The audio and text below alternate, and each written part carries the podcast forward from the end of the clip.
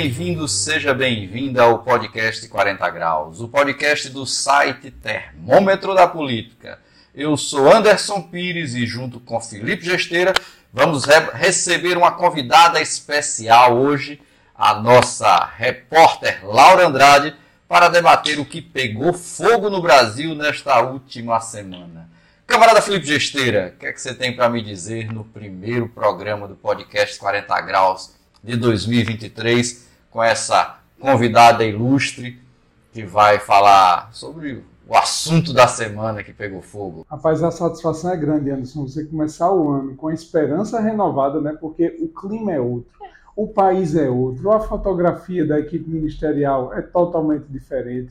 Entendeu? E a gente percebe nas ruas o, povo brasileiro está mais animado, rapaz. Boca, né? Meu amigo, o negócio é sério, o amor voltou. É, voltou. Ministério do Amor. É, vai ter aí, tudo, vai ter, vai ter tudo. E temos a satisfação hoje de ter aqui além de ser é, é, uma promessa do jornalismo brasileiro, né? Nossa repórter Lara de Andrade, e testemunha ocular da posse do presidente Lula. Laura é, esteve lá. Não, não, vamos, não vamos dar spoiler, não, né? Vamos deixar Laura se apresentar. Seja muito bem-vinda. Né? Você que fica com receio de participar do podcast 40 Graus, hoje vai participar e vai ser né, quem mais vai falar hoje aqui. É, Fique, fica à vontade. Laura, seja bem-vinda ao podcast 40 Graus. Muito obrigada, é uma honra dividir esse espaço com vocês neste dia de hoje. É, sobre a posse. Calma, calma, ah. calma. Tem que ter, tem que ter todo o preâmbulo. Você não quer valorizar o negócio, não. Então, antes que Laura fale, né, o episódio do podcast 40 Graus de hoje vai tratar de posse. A posse mais importante de todas, que é a do presidente Lula, e dos ministros que já foram empossados até agora, porque não foram posses menos emocionantes, né? Porque aqui no podcast 40 Graus é assim: informação com muita opinião, porque se estiver frio, a gente esquenta. Prepara a cuscuzeira que o debate vai começar.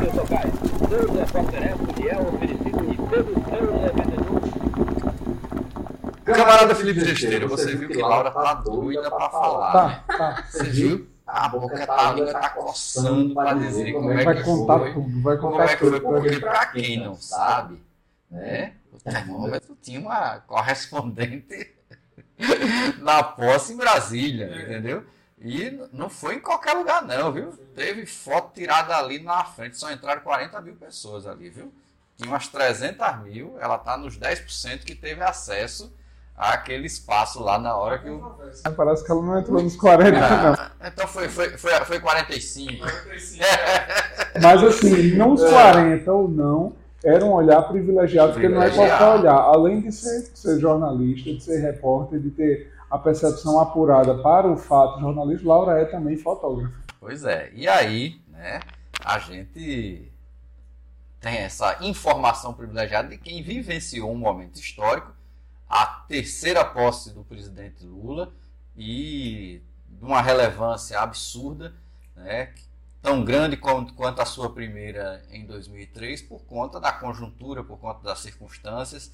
Né? Se em 2003 o Lula foi empossado depois de tentar ser eleito por três vezes, né? de ter sido o primeiro trabalhador deste país que conseguiu disputar eleições presidenciais e rivalizar com figuras da elite, ele foi o primeiro também a ser eleito e agora é o primeiro a ser né, eleito pela terceira vez nesse país, depois de todo um histórico que a gente sabe aí, né, de perseguições, de prisão, de todo tipo de ataque à democracia que a gente teve, de golpe de Dilma Rousseff, dos escândalos que foram né, forjados a partir do lava-jatismo, e volta após um filhote da ditadura, porque Bolsonaro é exatamente isso, é um filhote da ditadura, é, é um fascistinha que durante quatro anos conseguiu desmontar uma série de, de setores que tinham avançado muito no Brasil,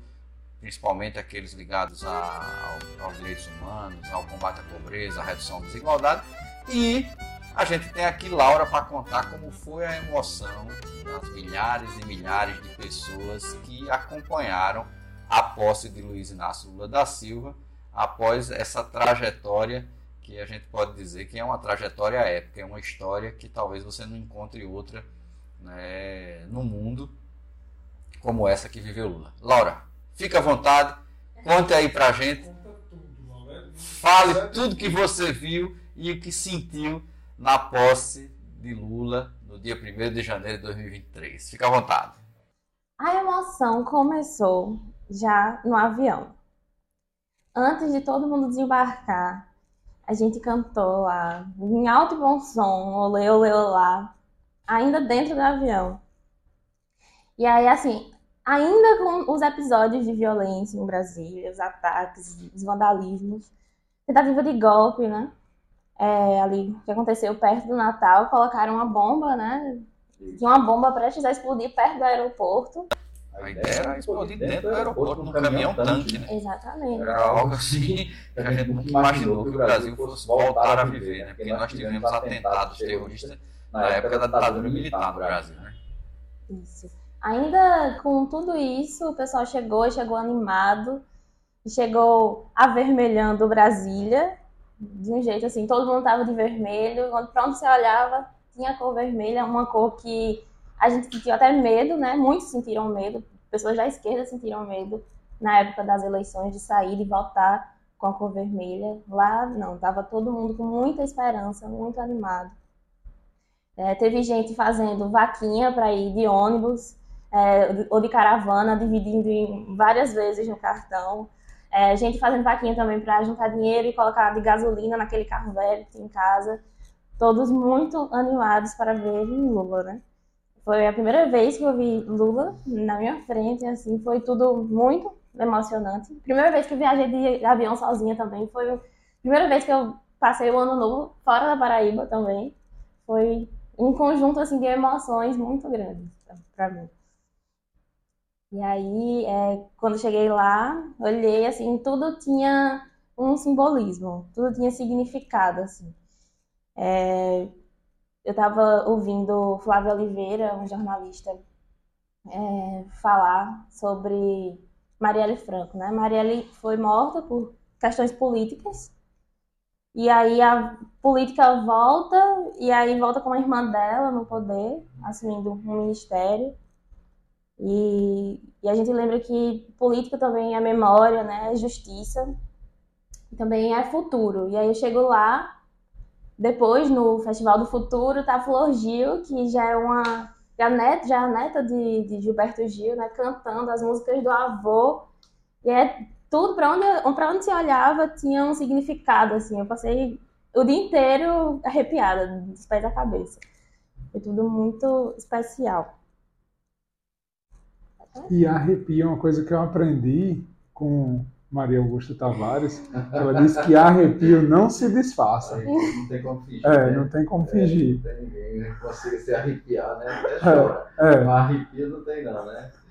Mas, é, é, Laura, do que você presenciou, né, você acha que, que não só quem estava presente, mas principalmente aquelas pessoas que estavam trabalhando né? Qual era o reflexo que você percebia dos profissionais que estavam ali é, retratando aquele momento, tratando daquilo? Não sei se você teve a oportunidade de ter algum tipo de interação também internacional, de, de ver como é que era a cobertura dos, dos repórteres, das pessoas que vieram de outros países para vivenciar esse momento.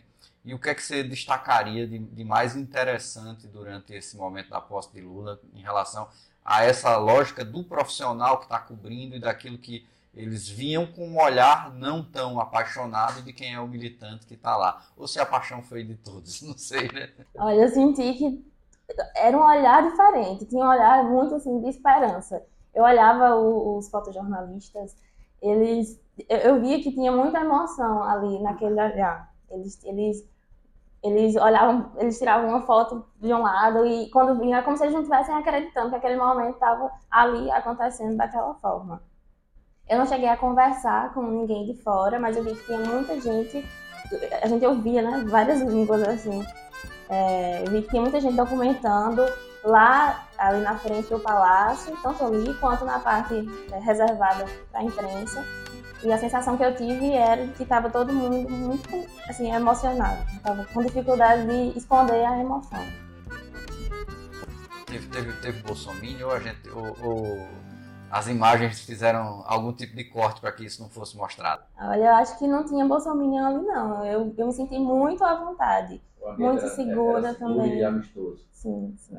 E entre eh, os grupos, vamos dizer assim, organizados, o que é que você destacaria de quem estava presente na posse de Lula? Porque eu imagino que foi um momento também dos movimentos sociais se mostrarem, né, até mesmo pelo o, o grau de opressão que nós tivemos nos últimos anos, onde tudo aquilo que parecesse diferente do que a moral bolsonarista estabelecia como sendo aceita, foi muito oprimida, né? E eu não sei como é que foi a representação desses públicos ou se no final das contas era, era tudo, tudo junto e misturado, sem essa necessidade de delimitação de espaços por segmentos sociais né, e grupos organizados da sociedade. Eu vi que tinha muita gente junto do MST, muita gente mesmo, é, e eu percebi que era uma ali era uma espécie de festa da democracia, mas não só isso, assim, era uma festa da democracia representativa tinha muita gente, tinha muito negro, tinha muito branco, tinha muito LGBTQIA+, feliz com seus pares. Então, assim, tinha, tinha muita gente ali na frente, tinha muita gente do MST, mas também tinha muita gente misturada atrás. E... Tinha estudantes? Como é que estavam meus colegas estudantes do movimento estudantil? Eu vi muito estudante, né? Eu sou estudante também estava lá, eu imagino que a emoção foi muito grande para eles, assim como foi para mim, como estudante. Eu, como estudante de, Universidade Federal, né, de, da UFPB, e jornalista, foi muito emocionante. Eu acordei de manhã, eu acordei em Brasília já, né, e acordei com a TV ligada, com o jornal acontecendo na minha frente, e quando eu olhava pela janela, eu estava em Brasília, e, e ao mesmo tempo estava participando ali.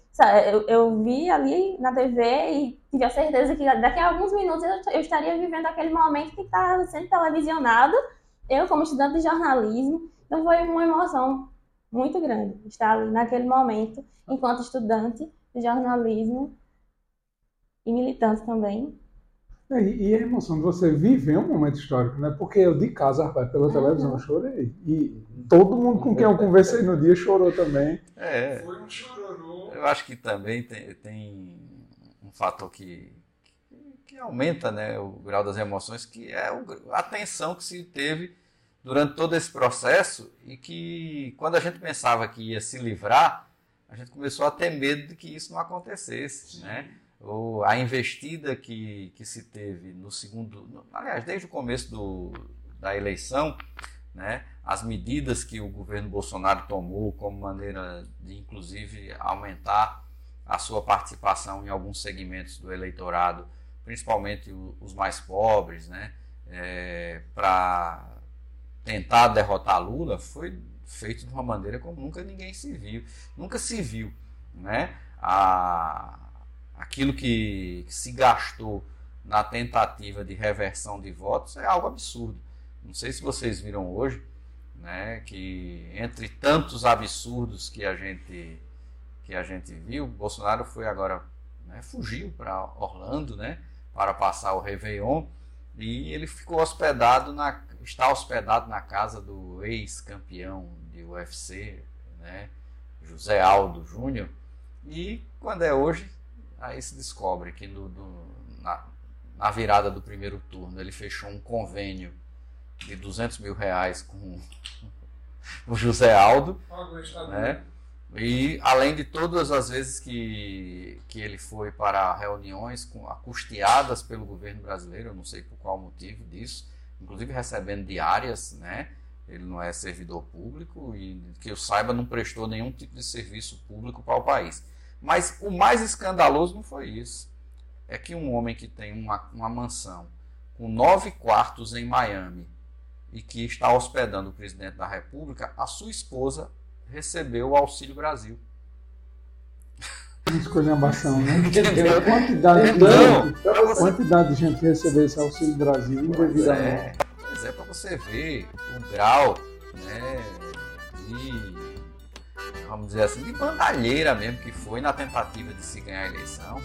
né. Você já descobriram aí 300 mil militares, se especula que cerca de 3 milhões de pessoas receberam benefícios sem atingir né, os critérios mínimos. E aí a anfitriã do presidente Bolsonaro, uma mulher que tem uma mansão em Orlando com nove quartos, recebeu auxílio de seis parcelas de 600 reais e de 300 reais do auxílio emergencial e do auxílio Brasil. Então, é, deu muito medo, né? Inclusive durante o processo de apuração, a gente teve um comportamento do, do, do resultado que eu mesmo cheguei a pensar que não ia dar para virar, porque você teve em alguns estados muito importantes, principalmente como Minas e São Paulo, um avanço do bolsonarismo em, em alguns municípios, né, fora daquilo que se tinha como expectativa.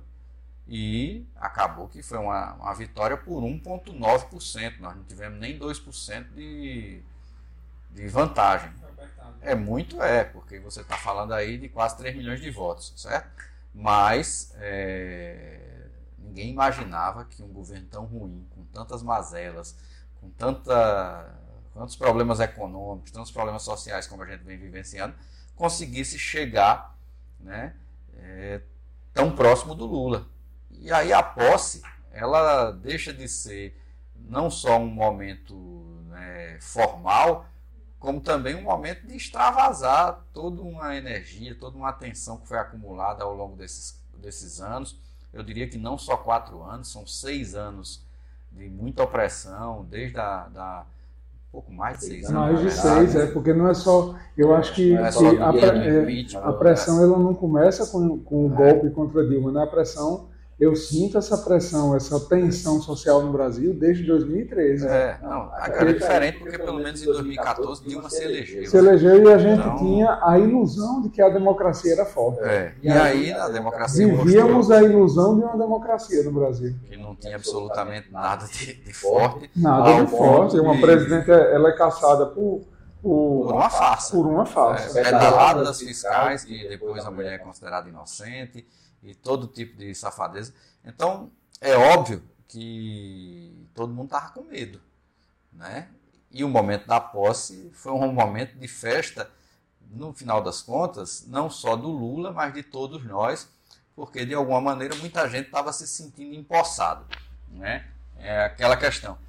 Tem uma frasezinha que é muito bonita, que parte dela é verdadeira, né? que todo poder emana do povo. Né? A parte que diz que por ele será exercida, já não, a gente já não tem muita certeza se ela vai se efetivar. Né?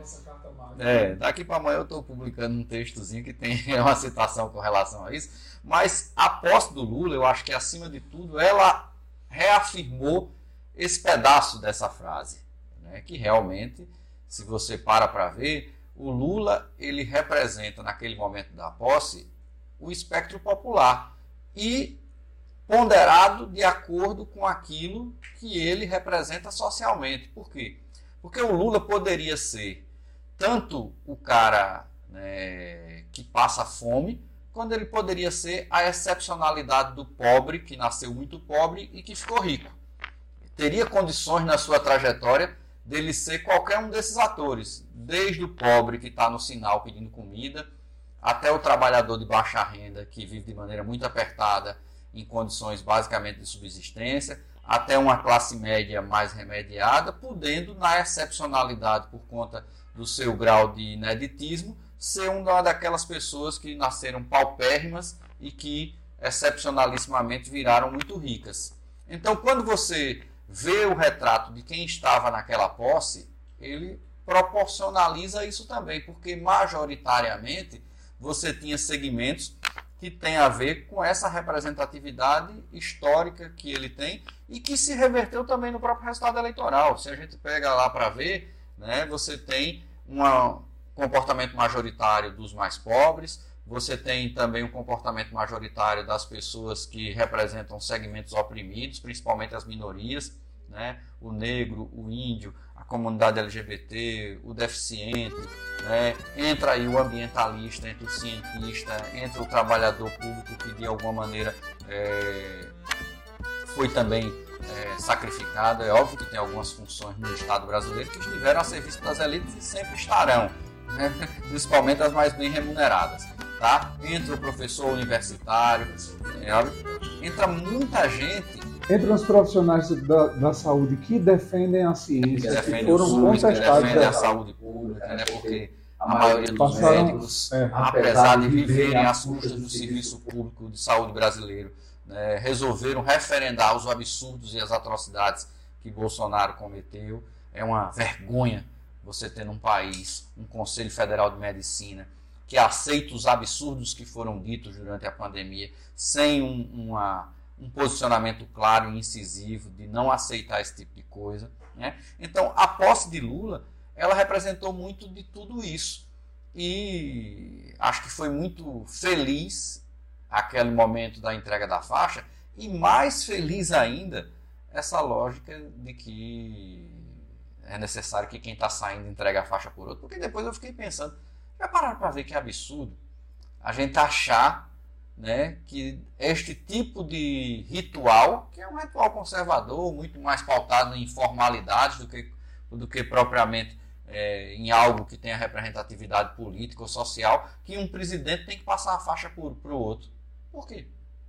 Bolsonaro, na verdade, teria é, estragado a festa, né? Estragado a festa, Aquele assim, uma coisa extremamente é. constrangedora, esse cara ainda poderia correr o risco de fazer alguma gafe, de ser o que ele sempre foi, para que aquela figura tinha que estar presente ali? Porque você tem as duas possibilidades. Se forem aliados, a festa é dos dois. Mas se não forem, no grau de atrito que se, que se teve, você acaba sendo um momento de um humilhar o outro, né?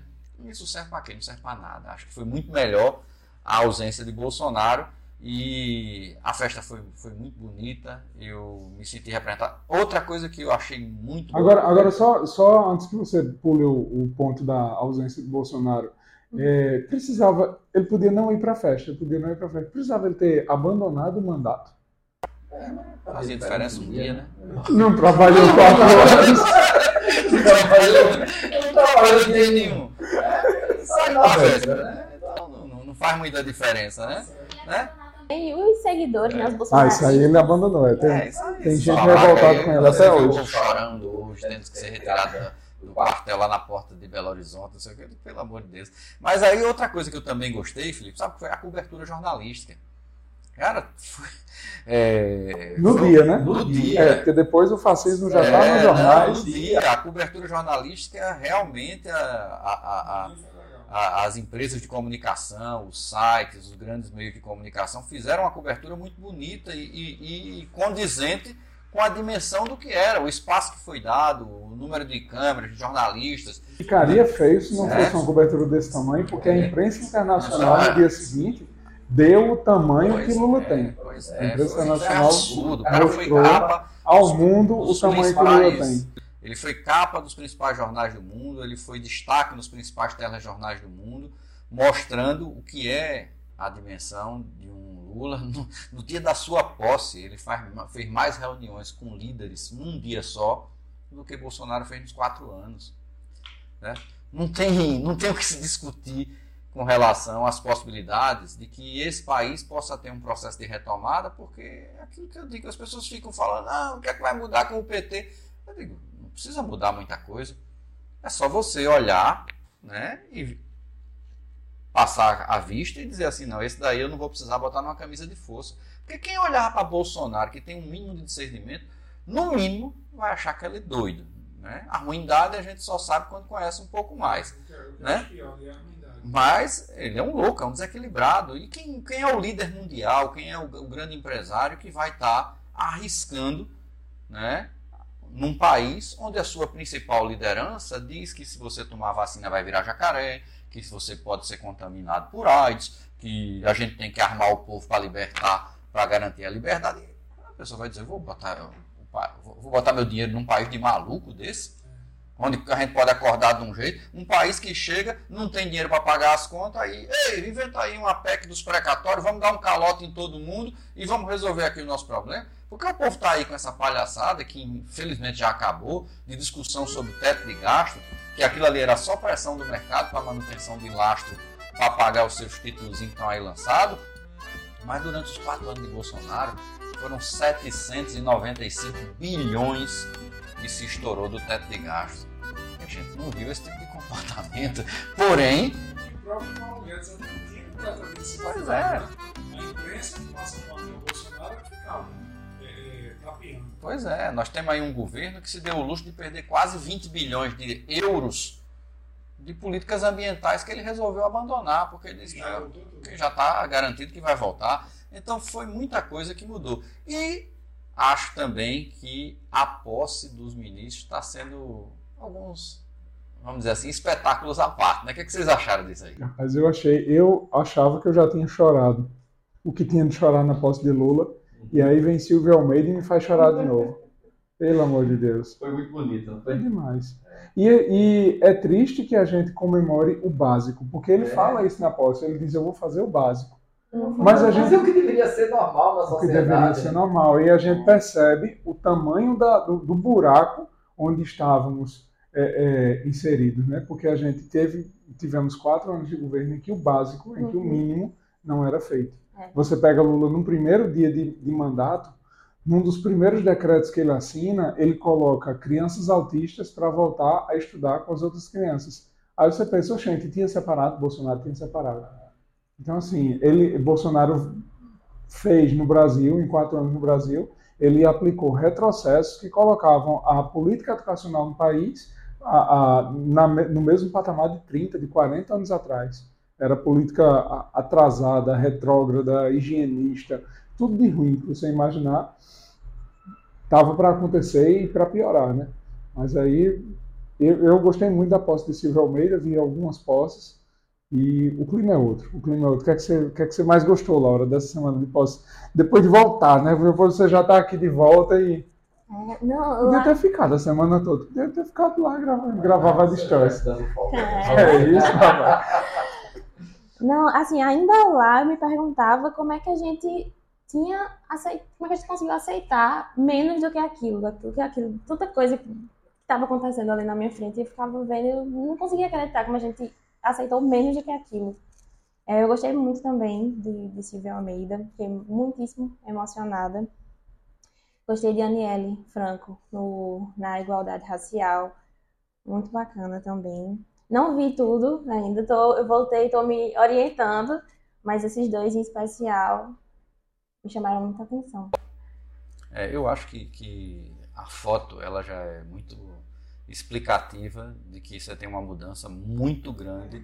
Né? Você tem um, um, um ministério com maior número de mulheres em toda a história, o ministério mais diverso que a gente já teve no Brasil, porque né, você tem né, índio cuidando de índio.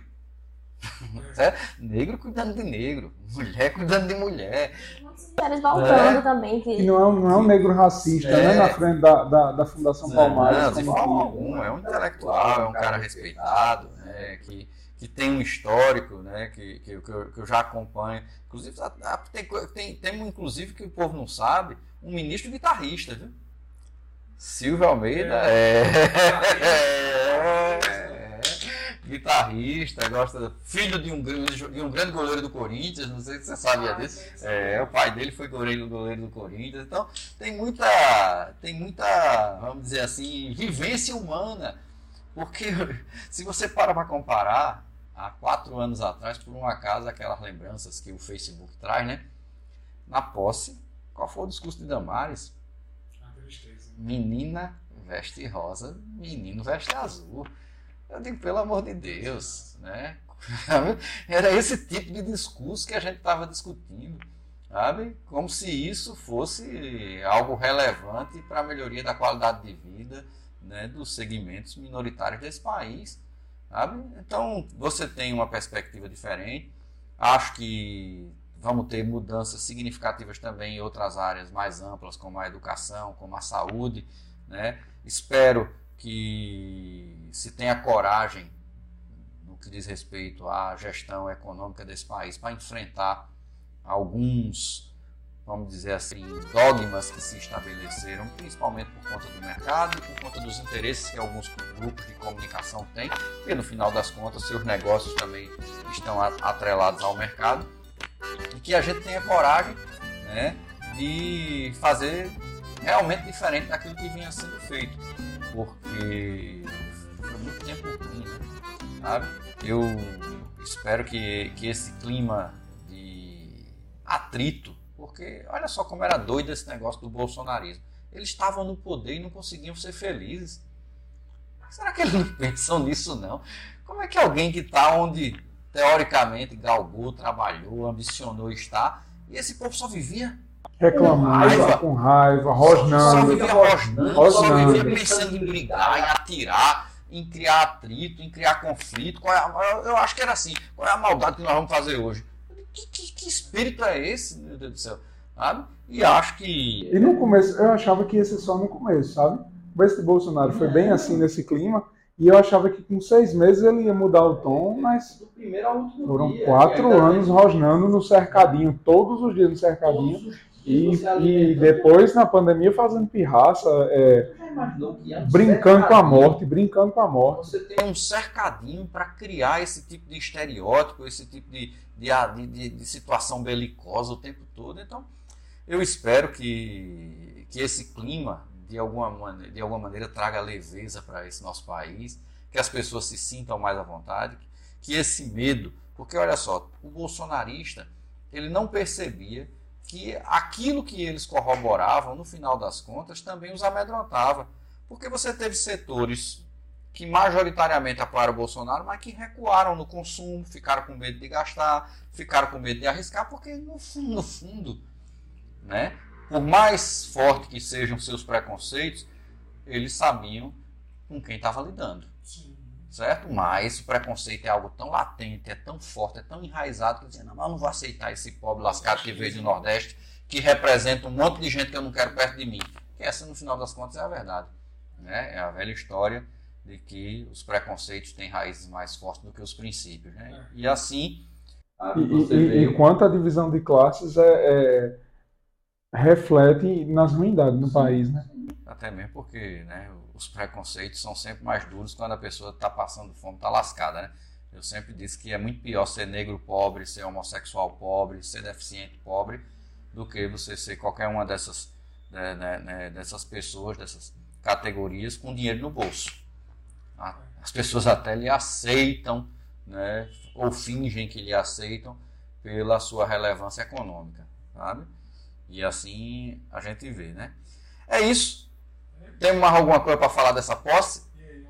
Eu tenho a dizer o seguinte, para quem não foi à posse, mas eu ganhei presente. Ah, para quem não foi, ó, fiquem com inveja, certo? Ganhei aqui, ó, diretamente, certo? Presente de Laura aqui. Né? Ganhei uma estrelinha nova do PT, que eu tenho ali uma anciã de muitas décadas guardadas da época da outra posse, sabe? E Fiquei muito feliz porque se não estive lá e pretendo em breve ir lá respirar os novos ares de Brasília. Espero que que ares mais amenos e não tão áridos como já são os que tem naquela cidade, né? Beleza? Vamos para frente. E aí, Laura, tem mais alguma coisa que você queira? Ai, lá lembrei demais de vocês, né? É, lá no, no, meio da posse, me veio um, um, episódio aqui do estágio em que eu tava morrendo de medo do, do presidente sair morto e explodir uma bomba, matar todo mundo. E aí Felipe foi, olhou para mim, aí disse: Você tá com medo? Então, venha, venha cá, escreva sobre isso. Aí era um, um tweet de Flávio Dino. Flávio Dino tá no ordem. Falando que tava tudo sob controle, segurança, tava tudo, tudo certo. E aí, e isso me acalmou também lá. E, e, e quando, eu, quando eu tava lá, lembrei demais desse momento específico. E eu acho que outra coisa que eu esqueci de mencionar foi é, o protagonismo de Janja durante a posse, né? Ela e Lu entraram primeiro, subiram primeiro a rampa, né? Depois o presidente e o vice. Achei muito bacana. E acho que por enquanto é só. Pois é, vamos aguardar. Espero que a gente consiga né, ter um governo aí mais tranquilo, que esse clima se aprofunde, que os nossos colegas do Congresso Nacional diminuam um pouco a sua goludice, já que, já que comeram tanto nesses últimos seis, sete anos, né? E que a gente possa dividir um pouquinho com quem está precisando nesse país. Olha, duas coisas que eu não espero. Nem que os congressistas diminuam a goludice, nem que os jornalistas brasileiros tenham consciência do que foram quatro anos de, de tom de fascismo e, e- e passem a, a ter um olhar Que não só os jornalistas, como alguns setores que É. se dizem progressistas. que se dizem progressistas, que tenham um olhar mais atento. Não voltem para o seu esporte preferido, É. que é falar mal da esquerda. Isso. Sabe? Tá cheio de gente que, no final das contas, se alimentou ao longo da sua trajetória com esse discursozinho esquerdex, né? É, esquerdex, modernex, É. né? Denorex, para quem não É. lembra. e é, entendam que precisa se ter mais responsabilidade.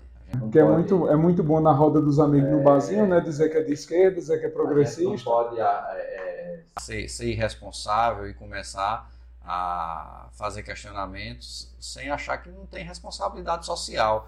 Porque foi assim que a gente construiu o movimento Passe Livre, foi assim que se construiu a narrativa de um- uma Lava Jato, foi assim que se estabeleceu que a política era um ambiente feito por bandidos e que, sendo assim, né, todos eram passíveis de falta de crença e da culpabilidade prévia. Né?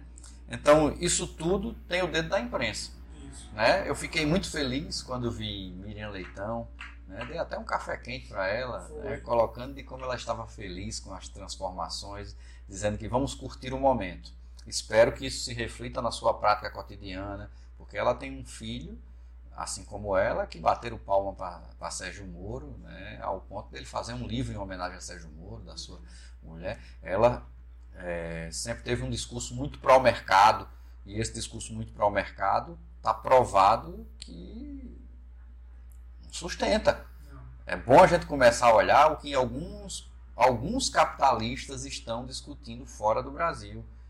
Algumas pessoas estão começando a perceber o capitalismo não funciona. E por que o capitalismo não funciona? Porque você está vendo a Europa, né, o berço do capitalismo mundial, sentir os pesos da inflação, os pesos do empobrecimento, da concentração de renda, sabe? E tem alguma coisa de errado nisso. Se tem alguma coisa de errado nisso, você não pode ficar reproduzindo o mesmo discurso que você fazia como jornalista há 30 anos atrás, há 20 anos atrás, achando que o liberalismo vai resolver tudo e não vai. Por quê? Porque o caminho do liberalismo é sempre em prol da correnteza mais forte, de onde já tem né, o, o ponto aglutinador de, é, de renda, de dinheiro. Né? Então, você teve aí é, um período absurdo, que você cresceu a pobreza absurdamente e você, em paralelo, aumentou o número de bilionários. Tem sentido isso? É grave, né? Não é? Então, significa o quê? Que não, você tirou mais de quem já tinha menos e quem tinha mais passou a ter mais Mais ainda. ainda. E assim, deixar claro para quem está assistindo a gente que a gente não está dizendo que não pode meter o pau no governo Lula, porque Claro. o governo Lula ninguém pode cobrar, tem que cobrar, pelo contrário, tem que cobrar de Lula. Agora tem que ter responsabilidade aí, tem que ter responsabilidade para não sair atacando só porque é Lula. Tem que ter responsabilidade com qualquer governo. Responsabilidade social, porque esses ataques eles, eles reverberam em problemas maiores. Então você não pode, para pagar de inteligente, para fazer de conta que, É- é aquela que sabe coisa. fazer análise política, meter o pau no Eu governo não posso- aleatoriamente e prejudicar outras pessoas. Não pode existir sororidade só mediante posicionamento político. É, Nem pode é. só existir empatia é. mediante outra posicionamento coisa- político. que Porque isso são princípios. É. Se são princípios, eu tenho que ter o princípio da sororidade, da empatia. Eu não posso porque eu não sou mulher. Mas a mulher. Outra coisa que eu, outra coisa que eu vi muita gente de esquerda é porque Michele Bolsonaro, a gente tem pauta para falar mal dela de um programa inteiro. De tudo quanto ela já fez de errado, do cheque, do envolvimento da família, de diversas questões escusas, de perseguição, de tudo. de tudo. Agora você pega no dia da posse e ficar com, e ficar com, com, com misoginia em relação à pessoa de Michele Bolsonaro por ela ser uma mulher, não pode. Entendeu? Então, assim, de jeito nenhum. Aí tem coisas que não dá para aceitar. Aí essa esquerda, esses ataques da esquerda é que a gente não tolera. Porque tem coisa que é questão de princípio. Então vamos ficar atentos, beleza? Beleza? Vamos para a hora do café? A hora do café. Se tem café, tem conversa. É a hora do café. Chegamos ao bloco final do nosso programa com a coluna Café Quente e Café Frio. Quem está em alta e em baixa, com a pitada de veneno de quem faz o podcast 40 Graus. Laura, para você que vai dar café quente e café frio a primeira vez, certo? Vou lhe explicar como é que é. Primeiro, que a gente sempre começa falando mal, é sempre café frio. Porque para ver se a gente termina o programa falando bem de alguém, né? Entendeu? E né, você fica à vontade para dar o seu ca- café frio para quem você achar né, que está merecendo ao longo da semana, ou nos últimos dias, ou de, né, de- fica à vontade. E na segunda rodada, depois que cada um der seu café frio, a gente dá o café quente. Todo mundo sai feliz. Todo mundo sai feliz. Beleza? Fica à vontade. Para quem vai o seu café frio? Eu vou dar no café frio, oferecer para o presidente Jair Bolsonaro pelo estado de conservação do Palácio da Alvorada. Desapareceu. Tem uma sobra de ar. Obra de arte, rapaz, como é que pode? Pelo amor de é. Deus. Olha, quando eu, eu vi né, a molecagem de tirar as chaves dos, dos aposentos, você soube disso? Levar a televisão. Tiveram que ir chamar o chaveiro para abrir os negócios. Aí eu lembrei que lá em Alagoas, né, aquela terra maravilhosa, você tinha uma, uma rivalidade muito grande entre dois políticos, né, que era Silvestre Péricles de Góes Monteiro e Arnon de Mello, pai do ex-presidente Fernando Collor de Mello. né? E o cacete era grande, era, era, era pau. Aí eh, Silvestre Péricles não fez o seu sucessor para governador de Alagoas. certo?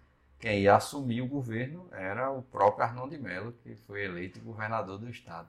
Aí o que, é que foi que ele fez? Mandou melar as paredes do Palácio dos Martírios todinha de merda. Mandou melar tudo de merda. Quando o Fernando, Arnon de Mello entrou no palácio, era merda por todo lado, nas paredes, não sei o quê. Pronto. É quase o mesmo nível, sabe? Não é à toa que era uma família ilustre de militares, né? A família Góes Monteiro, entendeu? Aí, Tiveram três irmãos ministros, sabe? Simultaneamente. Era um negócio, é, era um negócio absurdo, sabe? A ditadura Era quase a família vital, né? é quase.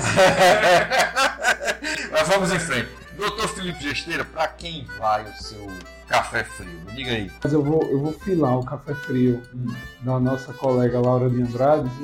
Então vou, Bolsonaro vai tomar mais um café frio, mas eu não, eu não vou, eu não vou focar na questão política. É, e e é, mere- é muito merecido, muito qualificado o café frio de Laura, porque aquilo é uma mundiça, viu? Ou mundiça, ou povo desqualificado, aquele povo. Mas o meu café frio é, é pela postura dele como ex-presidente. Ele não desceu do palanque e não tem o tamanho moral para se dizer um ex-presidente da República. Ele não se comporta, ele sequer se comporta como ex-presidente. Você entra na, na, na bio do perfil dele do Twitter, ainda consta presidente, ele fala como se. é, ele, ele Esqueceu, rapaz. esqueceu. Não, esqueceu nada, tem muita gente Foi não? lembrando. Foi não, foi esquecimento não. Tem É certeza? pirraça, é pirraça. Rapaz, pense direitinho. Não. Por que você acha que ele seria capaz? Você não acha que foi incompetência, não? De Carluxo, eu acho que não, Não? acho que é pirraça. É Como pirraça. assim? É só para tirar onda. Mas é Carluxo que cuida disso? Será? Eu tô perguntando, homem, para você. É. Porque, porque não adianta, por mais que ele esperneie, você já viu que em todo, em todo canto é, é, já estava Bolsonaro ex-presidente, né? Sim, é. É. No, no Google entrou na virada do. do- Do, É. dia 31 para o dia 1 Mas a questão é, é, é o tamanho. Ele, ele não se comporta como ex-presidente. É, mas né? tudo bem. Assim, desde a derrota, né? Ele, ele nunca parabenizou o Lula pela vitória. É, é, pelo amor de Deus, também você querer grandiosidade de Bolsonaro já é demais. Mas a mínima, né, da, da liturgia do cargo, o mínimo possível. Qual foi a liturgia que o Bolsonaro seguiu? rapaz? Nunca na vida nenhuma, nenhum exército ele seguia, foi expulso. cara não usava capacete, rapaz. Pra andar de moto, rapaz. Entendeu? Uma regra básica. cara, Você aceita isso? Aonde? Sabe? Um maloqueiro, não é é um maloqueiro, mas vamos pra frente.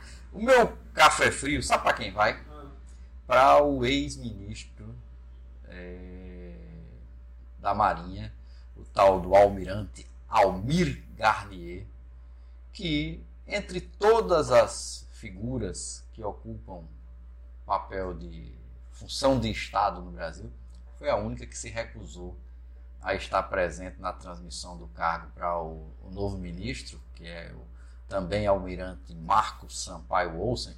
E por que que, para mim, essa é a representação mais clara né, de algo que a gente não pode conceber no Brasil? É o seguinte, Forças Armadas não é poder, isso é a primeira coisa que eles têm que entender. Não são poder, eles não representam nada. Você não pode dizer que ele representa o voto de alguém, a vontade popular de algum segmento, eles não representam nada.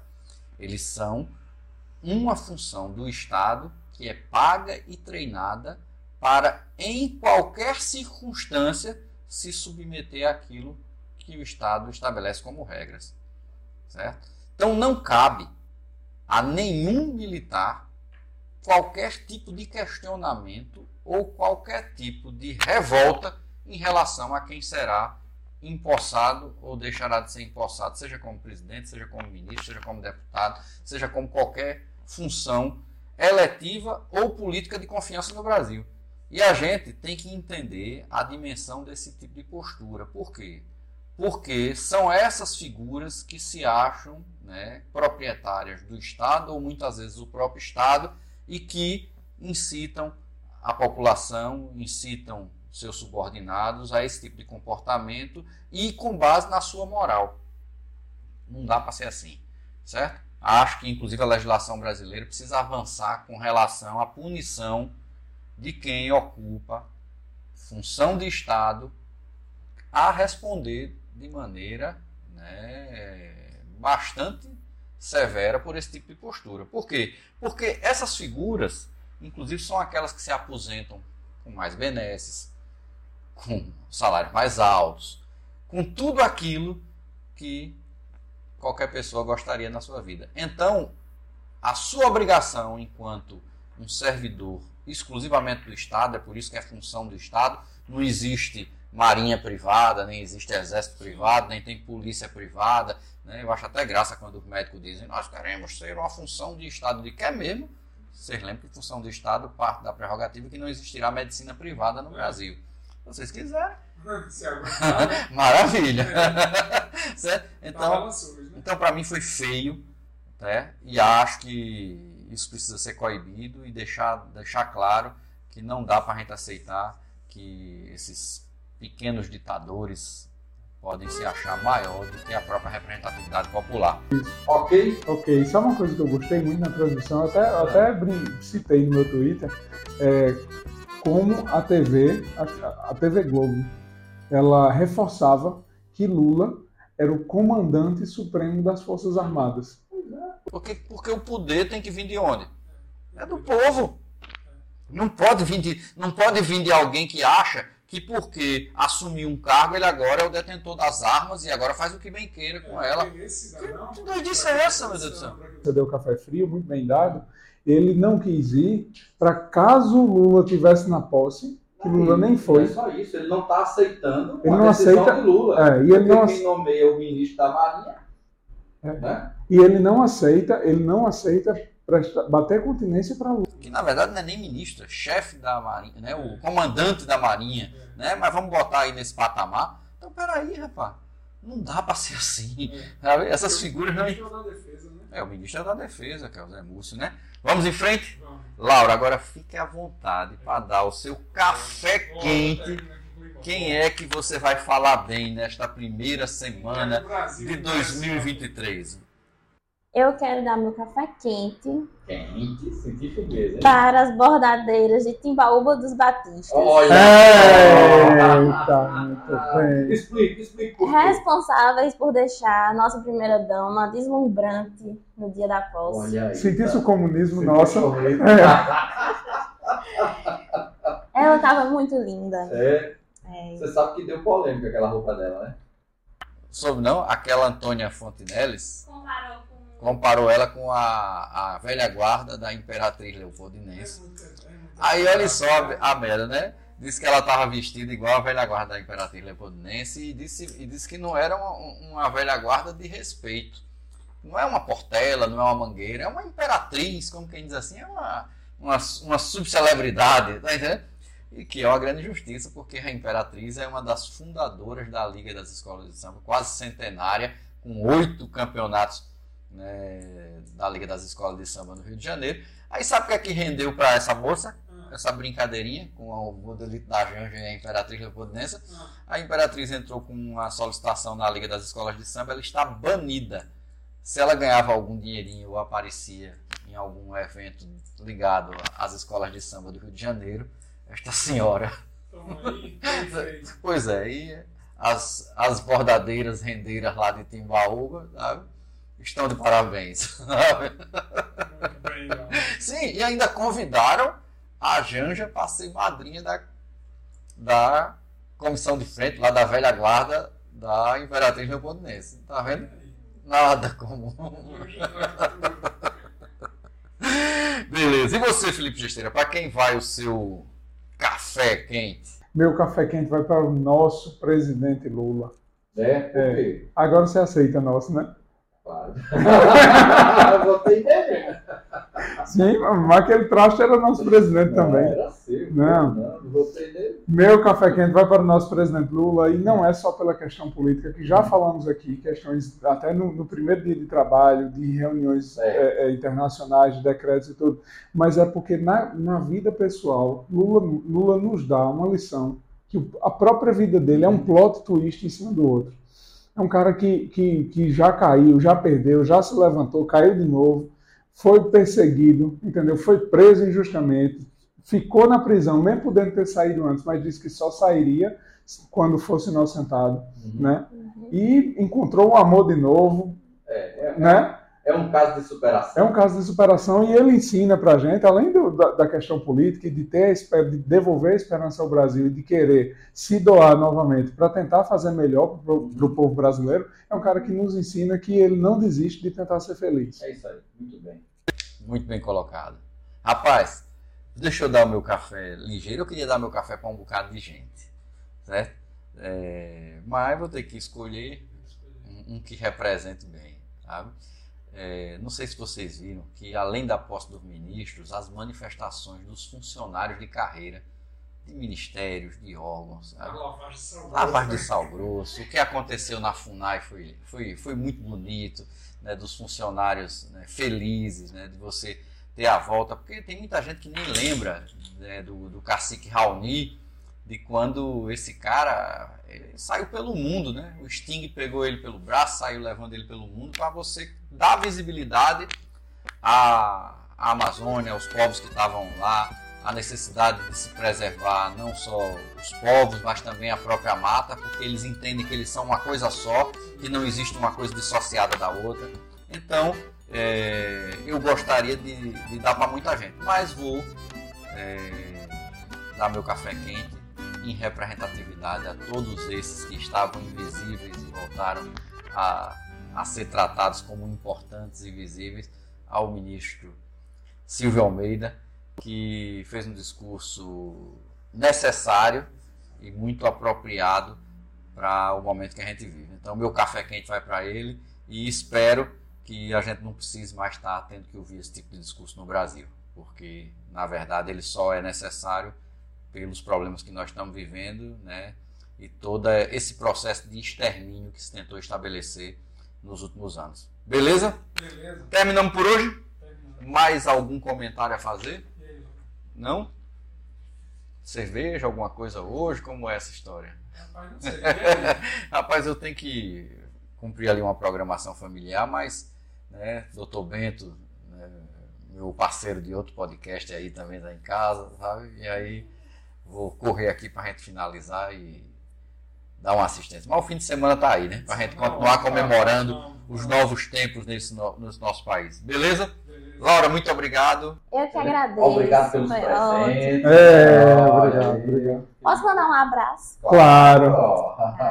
Gostaria de mandar um abraço para o meu primo, Léo Bulhões, presidente do PT Caruaru, que me recebeu lá em Brasília. Ele, Pamela, Cibele, Ana.